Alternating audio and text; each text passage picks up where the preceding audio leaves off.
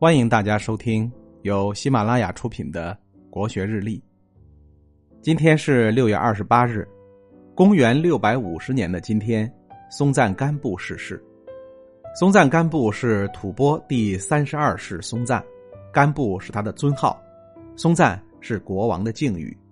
公元七世纪初，其父被毒死，他十三岁即位，依靠一些部落酋长讨伐叛乱，避免了分裂。后迁都罗歇，也就是今天的拉萨，统一了西藏，可以算得上是一位贤明、有政治远见、力主改革的年轻松赞。他打算通过联姻学习唐王朝的治国经验，促进吐蕃族的社会改革。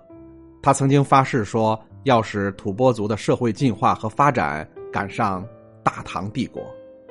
唐贞观十四年，也就是公元六百四十年冬。松赞遣香露东赞献金五千两及珍玩数百向唐请婚，唐太宗看他虔诚恳切，又听说他立志改革，愿意以唐为师，便与长孙皇后商议后，答应把文成公主嫁给他。那时文成公主十五岁，美丽而多才，秉性贤淑。唐太宗和长孙皇后一直把她视为掌上明珠，允许她远嫁松赞干布。可见他们对这一桩婚姻非同寻常的重视。松赞干布得知这一消息以后，更是喜出望外。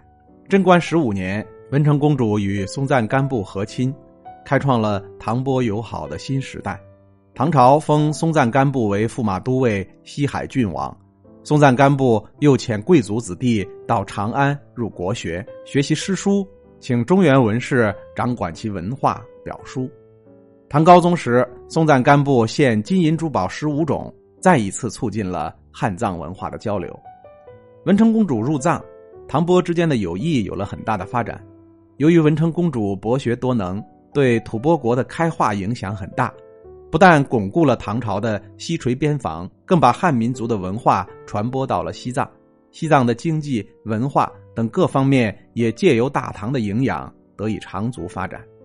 松赞干布去世以后，文成公主继续在吐蕃生活长达三十年。她致力于加强唐朝和吐蕃的友好关系。她热爱藏族同胞，深受百姓爱戴。文成公主与松赞干布的故事，以及推进藏族文化的功绩，至今仍以戏剧、壁画、民歌、传说等形式在汉藏民族间广泛传播。文成公主在藏传佛教中被认为是绿度母的化身。唐代诗人陈陶曾写下这样的纪念诗句：“结鲁生擒未有涯，黑山营中食龙沙。自从贵主和亲后，一半胡风似汉家。”文成公主之后，又有金城公主入藏和亲。金城公主本名李奴奴，是唐中宗李显的养女。景隆四年（公元七百一十年）。唐中宗命左骁卫大将军杨举护送金城公主入波，嫁与吐蕃赞普赤德祖赞。金城公主入波三十年，力促唐波合盟，为两地文化交流贡献良多。这段时间，唐波之间虽然有过战争，但双方使臣往来频繁，仍以和好为主。开元二十二年（公元七百三十三年）。唐波在赤岭定界刻碑，立下盟约，互不侵扰，并于甘松岭互市，平息了边界持续数十年的战乱。唐波会盟的促成，金城公主功不可没。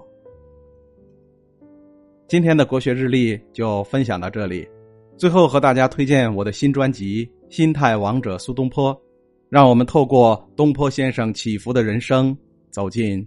无比风雅的世界。